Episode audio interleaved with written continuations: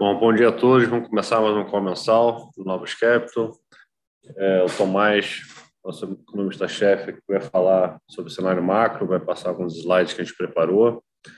É, depois eu e o Galindo vamos falar sobre as posições, né, o que a gente fez no mês passado, como é que a gente está posicionado, olhando né, daqui para frente. E no final a gente vai abrir para perguntas. Tá? Quem tiver é, pelo Zoom pode fazer pergunta no chat. Quem tiver pelo YouTube pode deixar uma pergunta lá no, no chat do YouTube. Quem tiver nosso contato direto aqui com o RE pode mandar via WhatsApp. No final é, a gente responde. Vou passar aqui para o Tomás para começar a apresentação. Bom, bom dia a todos. É, vamos começar como comumente a gente faz, é, citando quais são os pontos é, globais. Na verdade, a gente já está numa, numa repetição quando a gente com, quer analisar o global e fala de inflação, né? Inflação ela segue como assunto principal é, globalmente. É, a gente tem é, preços de commodities que, de alguma forma, elas vão dar um, uma sensação do que, que é inflação global. Elas seguem um patamar muito elevado. Você tem guerra, é, você tem China, você tem demanda forte. E aí o ponto principal é saber em qual momento é, você consegue trazer a oferta e demanda para um, o mesmo patamar e você é, encerre esse período mais inflacionário no mundo. É, e aí a discussão de inflação é justamente essa: se a gente fez o pico ou se a inflação vai ficar estável num patamar muito elevado por um período longo de tempo.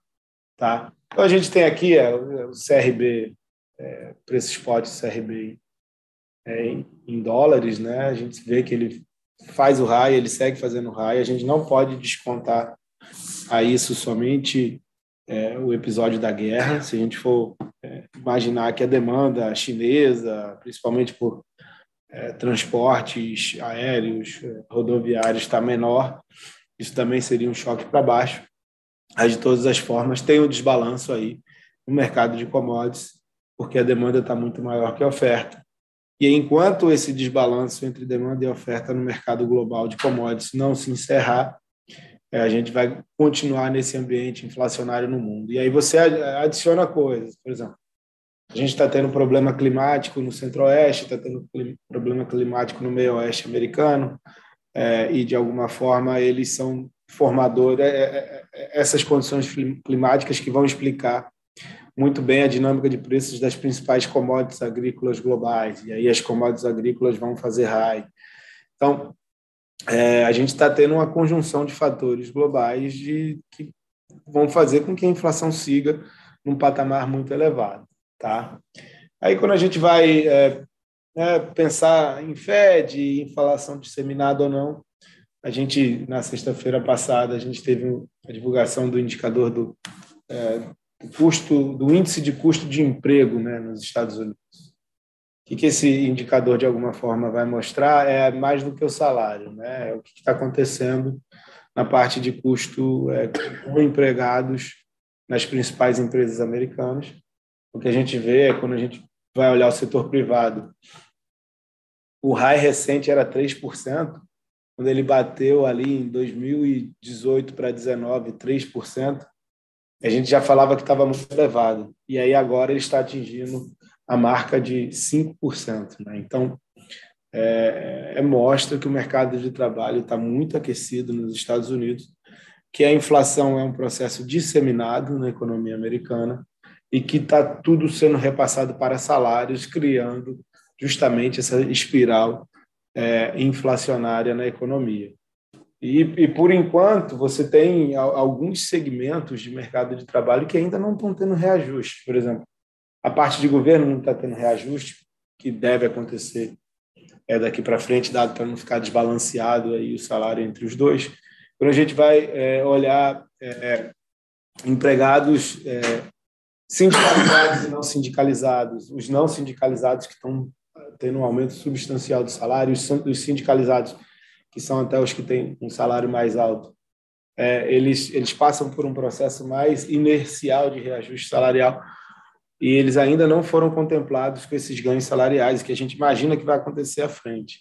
Então, é, é, a dinâmica de mercado de trabalho nos leva a crer que esse ambiente de reajustes salariais, de alimentação da inflação, vai se manter na economia americana para frente. E aí a gente viu ontem o Fed né, dando 50 bips de alta, é, indicando mais duas altas de 50 bips nas próximas reuniões, mas a gente imagina que a, a discussão nem tenha que talvez ser somente essa dos 50 bips e qual o tamanho dos 50 bips. A gente acha que a discussão, por mais que o Powell ontem tenha falado que, que não discutiram a possibilidade de 75, é uma aceleração, dado que a dinâmica inflacionária é, exige uma urgência muito maior é, é, da parte do Banco Central do que é, do que está sendo feito até o momento. Então, quando a gente a gente olhar o trabalho sendo feito ou não, a gente está gostando de olhar muito é, um indicador de condições financeiras, né? Então, porque é, o mecanismo de transmissão da política monetária americana para a inflação, ela deixou de ser somente um mecanismo de transmissão via juro curto. Então, o juro curto você afeta a curva de juros e com isso é, gera um impacto. É, é, é tentar é pegar todos os, os, componentes que explicam como a política monetária bate é, no, no, no, crescimento e bate na inflação. Né? Então, a gente tem é, spreads de crédito de, de empresas de, de, pior qualidade, né? dos high yields. A gente tem é, fortalecimento do dólar, né? que o, o, fortalecimento do dólar ele opera para diminuir a inflação. É, a gente tem é, o juro longo, né? o juro longo que vai afetar justamente a atividade econômica nos Estados Unidos e tem preço é, de ações, né? Tem o preço do equity que também vai explicar a dinâmica de crescimento e porventura a dinâmica de inflação futura. E aí a gente olhando o outro ciclo que a gente pode fazer comparável, que foi ali é, no começo dos anos 2000, é, é, é comparável, mas num patamar naquela época até mais baixo de inflação do que hoje. Então você é, teria feito mais ou menos metade do movimento necessário até o momento. Tá? Então, é, as condições financeiras têm que continuar deteriorando, é, pelo menos o mesmo que eles deterioraram até o momento, para que a gente chegue é, é, à conclusão de que tem uma dinâmica inflacionária futura é, mais tranquila. Então, a gente acha que o Fed tem que continuar apertando a comunicação, tem que continuar dizendo que vai fazer retirada de estímulos ou ele vai correr o risco de perder o controle é, sobre a inflação. É, quando a gente vai olhar a segunda região mais econômica, economicamente mais importante do mundo é a China. Eles estão tendo problema de Covid. Covid a gente já sabe que é, é um problema é, de atividade de curto prazo que depois se soluciona. Então não é um não é uma coisa persistente, mas tem outros fatores na economia chinesa que estão afetando a atividade econômica e que a gente é, começou a ver alguma mudança de tom por parte das autoridades do país. Né? A gente, no meio do ano passado, teve diversas autoridades chinesas falando que precisava é, combater de alguma forma é, é, é algumas práticas empresariais privadas, é, empresas de tecnologia, empresas do setor imobiliário precisavam diminuir a alavancagem, é, e isso tudo resultou, no final das contas, em, em, em um condicionante pior né, para os países dependentes de China, para os mercados de ativos chineses. E é, talvez eu acho que a desaceleração econômica contratada à frente, piorada agora pela dinâmica de Covid de curto prazo, é, faz com que eles comecem a mudar o discurso, que eles implementem algumas medidas de política econômica mais expansionistas, seja via é, gastos fiscais, seja via é, novas medidas de corte de taxa de juros, por mais que eles tendem a ser cautelosos no, nas medidas de corte de juros, com medo justamente de gerar um outflow da moeda, né, que foi uma coisa que aconteceu bem em abril. É, mas a gente vê é, é, os, os, é, os governantes chineses mudando essa perspectiva, não vão ao que tudo indica, não vão mudar com relação ao Covid no curto prazo, mas para impedir que tenha uma, desaceleração econômica muito substancial da economia, eles vão ter que é, mudar a retórica. Quando a gente olha os dados de PMI, eles sofreram bastante. Tá? Então, a gente vê é, afetando, né, o Covid afetando o crescimento de curto prazo, vai afetar a inflação de, de, de curto prazo também, que você vai voltar a ter problema de, de supply chain, e aí vai afetar o preço dos bens. É, até o Fed ontem mencionou isso na, em sua comunicação. É, então, de curto prazo, é um fator que joga a inflação ainda mais para cima, é, joga a atividade um pouco para baixo, mas a gente espera que você tenha uma mudança de retórica lá por parte do governo chinês e que eles voltem a implementar é, medidas de política econômica expansionistas, obviamente com medo de gerar uma depreciação maior na moeda com medo de, de fuga de capitais. Quando a gente pega a terceira região econômica mais importante do mundo, a zona do euro, a gente achava que a zona do euro ia sentir um pouco mais em termos de atividade econômica, é, é a guerra. Quando a gente vai olhar os PMIs europeus, eles não sentiram tanto. E a inflação segue sendo um problema, segue sendo que ter é, que ser atacada lá por parte do Banco Central é, Europeu. E aí, toda a indicação do Banco Central Europeu é que eles vão começar o processo de subida de taxa de juros aí é, no curto prazo. Então, é, ao que tudo indica, o Banco Central Europeu vai se juntar aos outros bancos centrais e vai começar a subir taxa de juros. É, por outro lado, a, a, quarta região mais importante economicamente do mundo, Japão, é, você teve uma depreciação cambial substancial, né, é, frente ao dólar. Isso, grande parte, porque você tem um diferencial de juros é, gritante entre as duas economias. É, você tem, de alguma forma, um ministério é, das finanças japonês querendo evitar uma depreciação cambial e o Kuroda, presidente do Banco, é, Banco Central japonês, achando que é a oportunidade da vida de levar a inflação para o 2%, que é um, algo que ele nunca conseguiu. É, e a gente imagina que nessa batalha vai vencer o Banco Central do Japão, é, eles vão tentar manter a, as medidas de yield curve control até que eles é, estejam confiantes que a inflação convergiu novamente para 2%, e isso daí é, tende a é, manter a moeda japonesa em ritmo de depreciação, dado que o diferencial de juros nesse, nesse sentido só deve aumentar com relação aos Estados Unidos. E aí, nesse ambiente global, a gente vem para o Brasil, é, o que, que a gente tem? O BCB tentando encerrar o ciclo em junho. Né? Ontem a gente teve uma alta para 12,75 da taxa Selic. Tem mais uma alta contratada para junho de 50 bips, levando a 13,25. É, e quem vai ditar se ele vai conseguir parar no 13,25 ou não é a inflação, é a dinâmica inflacionária e, novamente, a dinâmica inflacionária brasileira.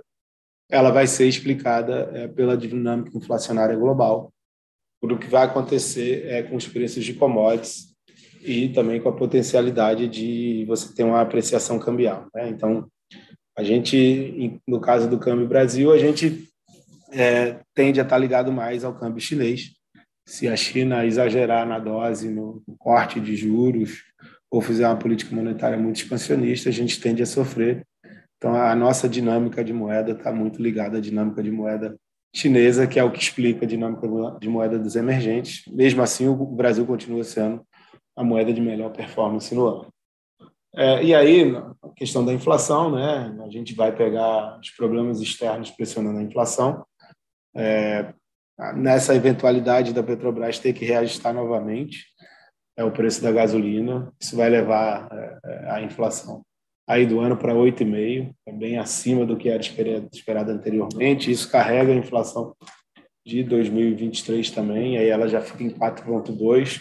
Mesmo com a taxa de juros muito elevada, o potencial de desinflação que você tem é menor por conta de inércia. Então, é, no final das contas, é olhar o que está acontecendo com a inflação global para pensar na inflação Brasil. E a inflação global ainda não fez cara de ter feito é pico, né? É, de que vai começar a cair. Ela tem cara de que fez o pico e vai se manter flat nesse patamar por um período de tempo. É, por outro lado, tem aspectos muito positivos de Brasil, principalmente ligados à atividade econômica, um mercado de trabalho muito mais é, forte do que se imaginava, ganhos de renda real mesmo em um período de inflação elevado. Então, é, é de alguma forma, mostra que a atividade econômica está reagindo. Quando a gente vai olhar os dados de PMI Brasil, eles estão fazendo recorde aí da série que existe desde 2008, que não, que não é desprezível, indicando que o crescimento vai seguir acelerando no Brasil. Então, por exemplo, a gente hoje em dia tem um e meio de crescimento do PIB, mas a gente não retira do cenário a possibilidade de ter 2% de crescimento para o ano. E o que é importante é que, à medida que o crescimento vai sendo mais forte nesse ano, e, e, e principalmente o que acontece ao longo do segundo semestre, é, o receio de que, como bate, né, como bate essa política monetária mais restritiva sobre a atividade econômica, é, ele, ele, ele vai te dizer que, olha, a atividade vai desacelerar por conta do, da política monetária mais apertada, mas, de todas as formas, é, se você crescer 2% esse ano, um segundo semestre ainda saudável, é, é difícil imaginar um cenário onde vai ser zero no ano que vem. A gente tem visto aí muito, muita gente revisando a atividade de curto prazo e revisando o ano que vem é, para baixo, mas a gente acha que é para que isso é, aconteça, você tem que ter, você tem que começar a ver uma desaceleração mais acentuada da atividade econômica já ao longo do segundo semestre desse ano. Né? Quando a gente vai olhar os dados de curto prazo, não é isso muito que está é, indicando. Então, a gente pode ter um crescimento de 2% nesse ano e 1,5% no ano que vem, mesmo com a atividade econômica desacelerando por um, um efeito base aí. É, e esse mercado de trabalho também é muito forte, tá? É, e aí você tem mais crescimento, você tem preço de commodities para cima, o fiscal fica ainda melhor, né? O de curto prazo. Quando a gente vai olhar o que, que aconteceu com a dinâmica de de receita recorrente real, você tem quase um ganho de 30 bilhões por mês. É, mais crescimento, preço de commodities para cima. Isso não é desprezível, isso faz com que as estatísticas fiscais sejam bem mais saudáveis no curto prazo, é, mas para o longo prazo segue ainda uma dinâmica é, mais preocupante, porque você tem que passar alguma reforma já no começo do próximo governo, a gente tem que saber qual é a política econômica do próximo governo, que vai permitir que a gente pague menos é, na nossa dívida e que a gente tenha uma inversão da curva é, de dívida PIB. Então, a gente está muito, muito é, dependente do que acontecer de sinalização de política econômica à frente. É, os preços de commodities, além do, do crescimento, além do fiscal, eles ajudam bem no ajuste externo. Então, a gente está discutindo uma conta corrente zerada no ano é, com um, fluxo comercial muito melhor do que é, se tinha, né? superávit na, na balança comercial expressivo, as exportações fazendo recorde, é, isso daí é, é desprezível. E, além disso, é, para a gente discutir eleição, é o ponto mais importante que vai começar a ser discutido no Brasil, né? A gente vai discutir eleição no meio de um ciclo de aperto monetário global, né? É, mas, de todas as formas, o que a gente está vendo é uma redução do gap entre Lula e Bolsonaro, a terceira via perdendo totalmente qualquer chance, e a disputa ficando ainda mais acirrada entre os dois candidatos.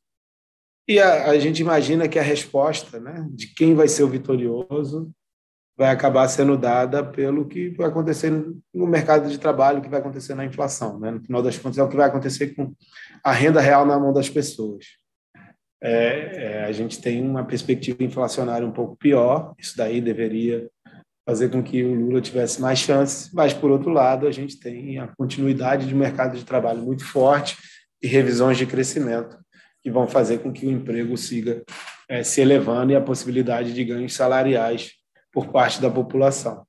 Então, é, isso tudo indica que, que a eleição vai ser decidida ali aos, aos 48 do segundo tempo dado que é, os condicionantes, cada um está apontando para um lado, e são os condicionantes principais aí para determinar o resultado eleitoral na nossa cabeça. Então foram esses pontos do cenário macro. Vou passar agora é, para o Portela e para o Galindo falarem é, dos resultados do fundo no mês. Só começando a falar aqui do dos fundos, né? foi um mês é, bem positivo. É, a Novos Macro fechou com quase 2% no mês, 286 né, para CDI, que está no ano em 250 CDI no ano.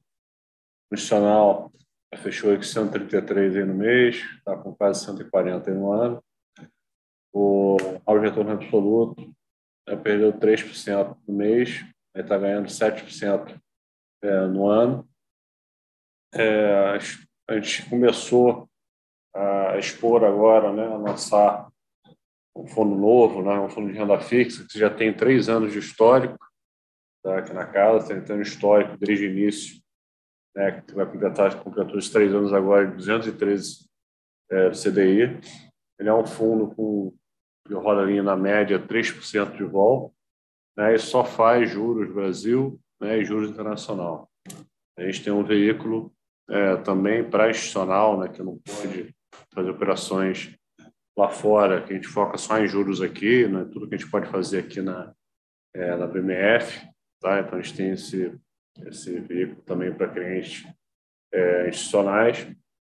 Então, ele teve um mês, um mês bom, né, ganhou 1,60 no mês, está com 8% aí no ano, 244 CDI. Então, é um fundo que ao longo do mês a gente vai subindo nas principais plataformas, já está em contato com todo mundo, está nos últimos detalhes para poder é, é, subir o fundo. Tá? Então, quem tiver mais dúvida, entre em contato com a gente, é, com a RI, que acho que é um fundo que vale a pena dar de perto. É, nosso fundo de ações é, perdeu 13% no mês, e está no ano aí perdendo 13,60%, e Previdência ganhou ali 66% do CDI no mês e está 107% é, por cento do CDI no ano. Tá entrando na rentabilidade, pegando como base aqui os novos, né, novos macro, é, o Tomás botou um gráfico ali que, que é meio importante, de índices de consultões financeiras, que é todo o nosso foco agora no nosso né, investimento aqui olhando para frente. O Fed ele vai ter que apertar as condições financeiras né, de uma forma mais abrupta que ele fez lá. Eu gosto de, de comparar ali com na, na, década de 90, né, o aperto que ele fez. É, que o último aperto que ele fez é, em 2018 é, foi mais porque a economia estava aquecida, o emprego estava muito aquecido, mas não tinha inflação, não tinha pressão inflacionária. Dessa vez a gente tem as duas variáveis muito fortes. Né? Você tem o mercado de trabalho muito aquecido, Saiu um indicador essa semana mostrando que tem quase duas vagas disponíveis para cada desempregado. Então, a gente nunca viu a situação nos Estados Unidos. Então, o desempregado está num, num, ambiente, o próprio quem está no mercado de trabalho está num ambiente que ele consegue mudar de trabalho facilmente, ele consegue barganhar mais salários facilmente, porque as empresas não estão conseguindo contratar.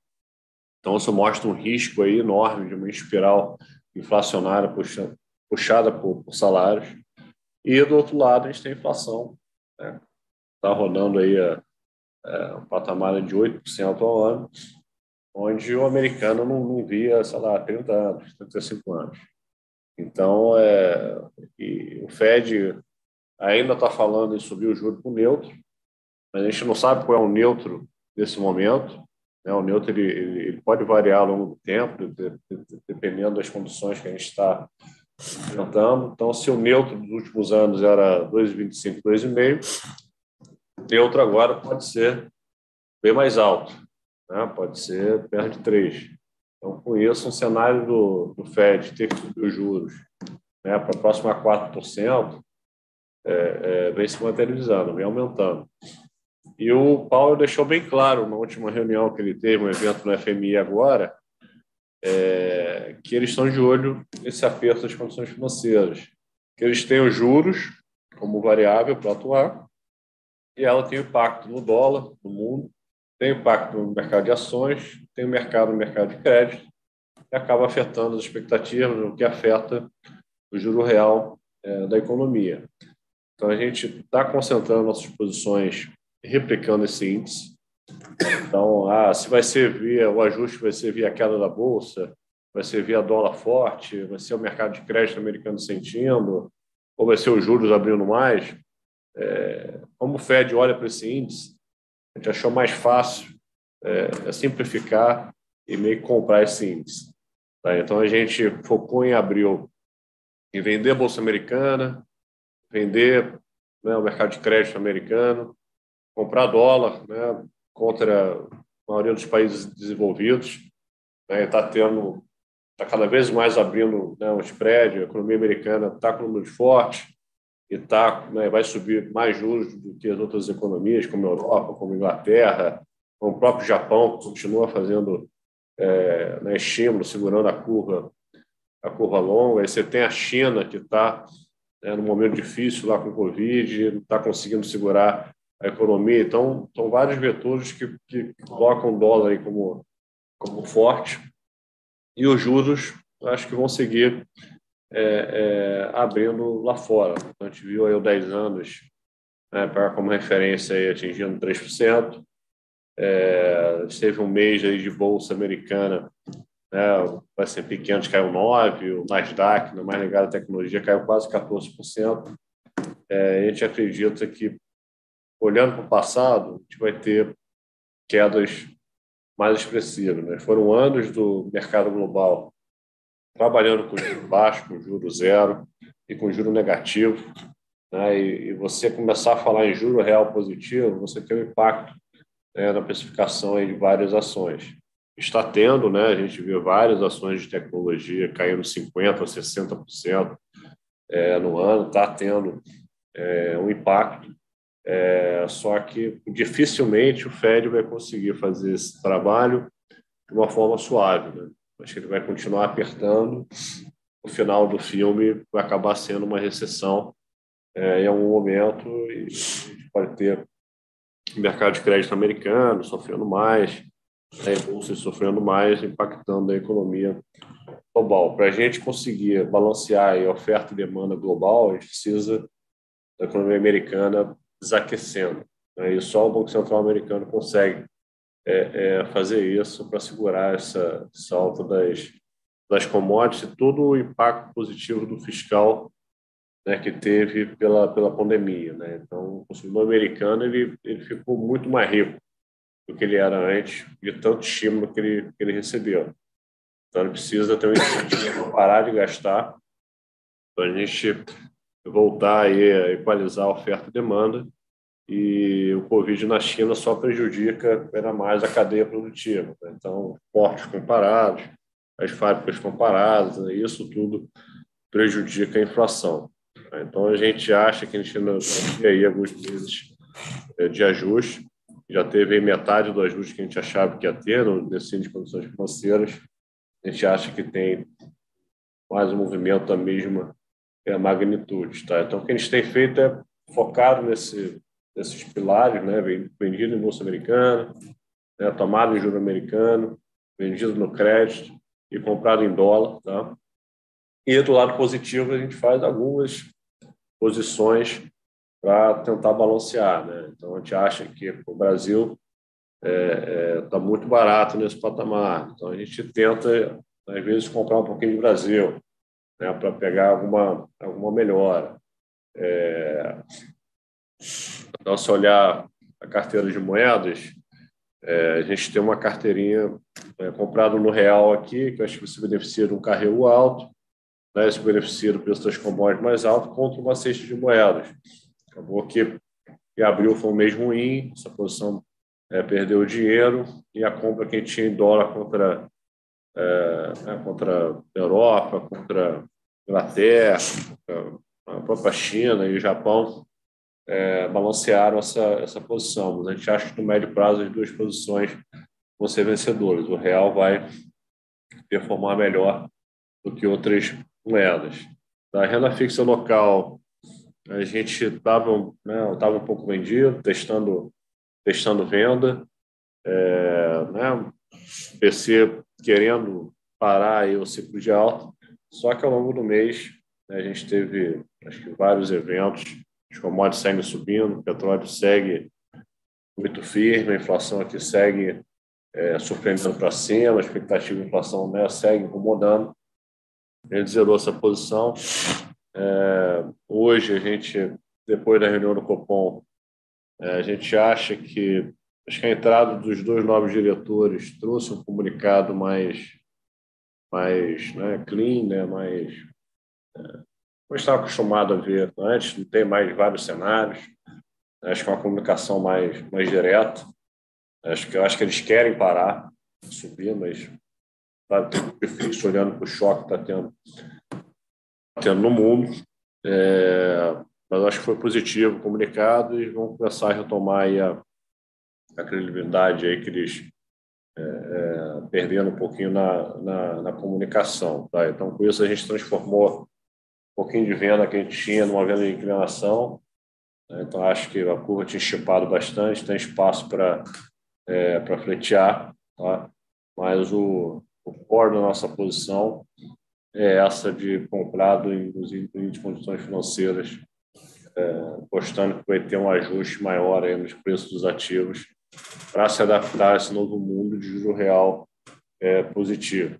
Tá? Então, acho que o Fed ontem, é, a entrevista do Powell, ele foi muito infeliz, ele quando ele respondeu a questão dos se estavam preparados para subir 135, o Antônio falou que estava fora da mesa, é, e teve um efeito mercado, é, né, a bolsa americana subiu 3%, o dólar caiu bastante, o mercado de crédito andou, e não, não era o efeito que eles queriam ver.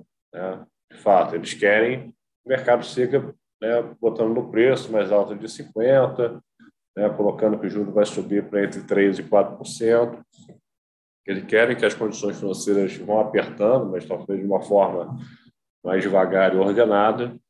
E eu acho que olhando para a tela, esse, eles é, se decepcionaram com o forte movimento que teve ontem. Eu acho que eles perceberam que erraram. A gente vai ter, acho que, três diretores do FED falando amanhã.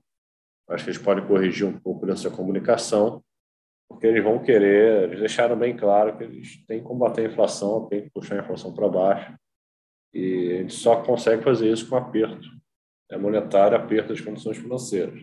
Então, ou a bolsa vai cair mais 15%, ou o juro vai ter que subir mais 50 bips, 70 bips esse, esse 10 anos. Tá? Então, a gente vai continuar tendo cautela com outras posições para o lado otimista, né, para a gente focar essa piora das condições financeiras, que é o core, a gente acha que, que tem dinheiro para rentabilizar nos próximos meses.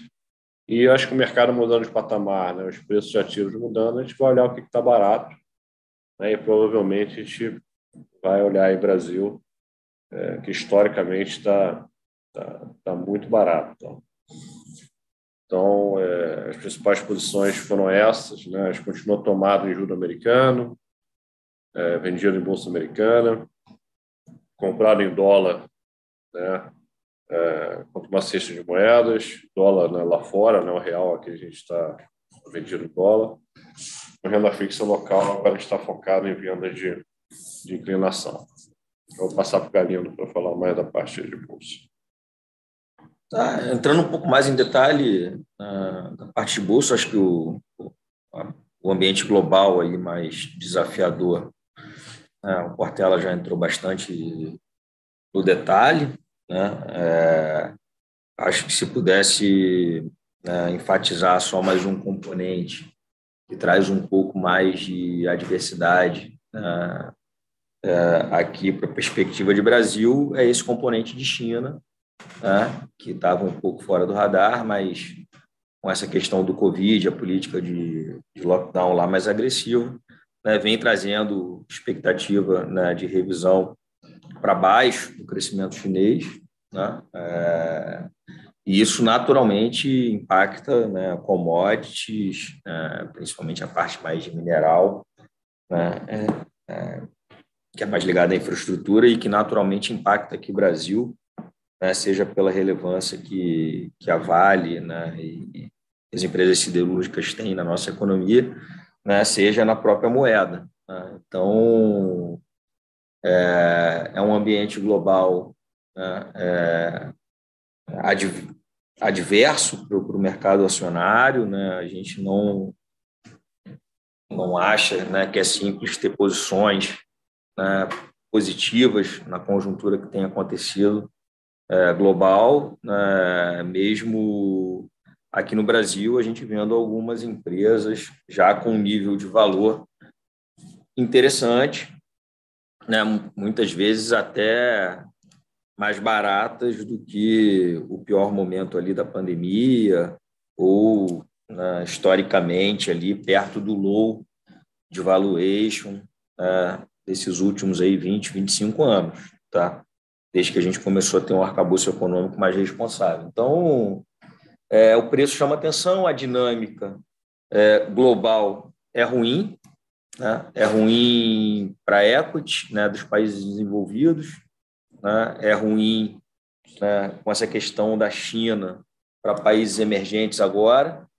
Né? O Brasil é um país que tem né, é, uma economia relativamente fechada. Quando a gente olha aqui, a gente até tem tido algumas surpresas mais positivas, né? mas esse componente global acaba para preço aqui sobrepondo. Né? Então, também estamos ali com risco baixo nessa parte aqui de, de bolsa brasileira. Né? Eu acho que o Brasil ele teve um primeiro trimestre que ele se destacou é, é, muito baseado nessa questão das commodities né, e por um fluxo de investimento que veio de estrangeiro. Esse último mês de abril já foi um mês de saída, já saiu mais de 7,5 bi da bolsa. Né, e, foi um movimento rápido ali, muito concentrado no, na última semana do mês, nos últimos dias. Né, é, é um movimento né, que, que ainda pode ser exacerbado para baixo. Tá? Então, eu acho que vale muito a cautela, né? é, pilotar o risco aqui no, na ponta dos dedos né? e, e, tentar extrair valor dessa parte mais global, que é onde a gente tem uma cabeça um pouco mais clara do aperto de condições financeiras, como o Portela comentou. Tá? Então, estamos com pouquíssimo risco de bolsa, é, e na parte mais global, aí, com uma visão mais negativa, buscando o aperto de condição. Tá? Na parte de carteira aqui, né, são posições, né, do, principalmente dos fundos de ações ali, né, posições mais específicas, né, é, mais ligados a commodities, é, é, no caso de Petrobras, e é uma carteira doméstica ali de empresas de muita qualidade, mas para um horizonte de investimento um pouco mais longo, né, que é para o investidor que tem esse perfil que está buscando isso. Né? São empresas que eu acho que têm muita qualidade, já passaram por esse ambiente adverso, né? muitas vezes, e que no final saíram vencedoras. Então, eu acho que não tem nada de curto prazo, né, de reprecificação relevante para acontecer, né, mas para quem olha um horizonte um pouco mais longo, sim, está tendo a oportunidade de comprar excelentes empresas em excelentes preços. Tá? Então, na parte mais né, de curto prazo, a gente não tem risco em bolsa, né? pelo, pelo contrário, risco até de venda. E, e na parte é, mais de longo prazo, né, a gente está concentrando em empresas é, de bastante qualidade, mas sem muita expectativa de, de reprecificação no curto prazo, ainda mais porque a gente está entrando aí no ano eleitoral, né, é, onde a gente, além de toda essa complexidade do mundo, a gente vai ter aqui né, mais esse componente de volatilidade aqui para o mercado brasileiro. Tá? Então, a cabeça é um pouco essa. É, acompanhando aqui no chat, a gente não teve nenhuma, nenhuma pergunta. A gente vai encerrar o call agora. É, eu queria deixar sempre aqui à é, disposição a equipe de gestão, equipe econômica, entre em contato com a RI para tirar alguma dúvida, seja de cenário, seja de posição e dos nossos produtos, tá? É só relembrando aí que a gente está com esse produto novo aí de renda fixa, focado, né, focado em juros, na parte ativa, né? Vai fazer inflação, vai tomar juros, vai vender, vender DI aqui, vai fazer juros lá fora. Então, é um, é um fundo interessante que está tá um histórico aí de, de três anos é, com Sharp muito bom. Então, obrigado aí pela presença de todos. Até o próximo call mês que vem. Deve estar soltando aí a carta mensal. É, até amanhã. Abraço. Até mês que vem. Tchau, tchau, pessoal. Tchau, pessoal.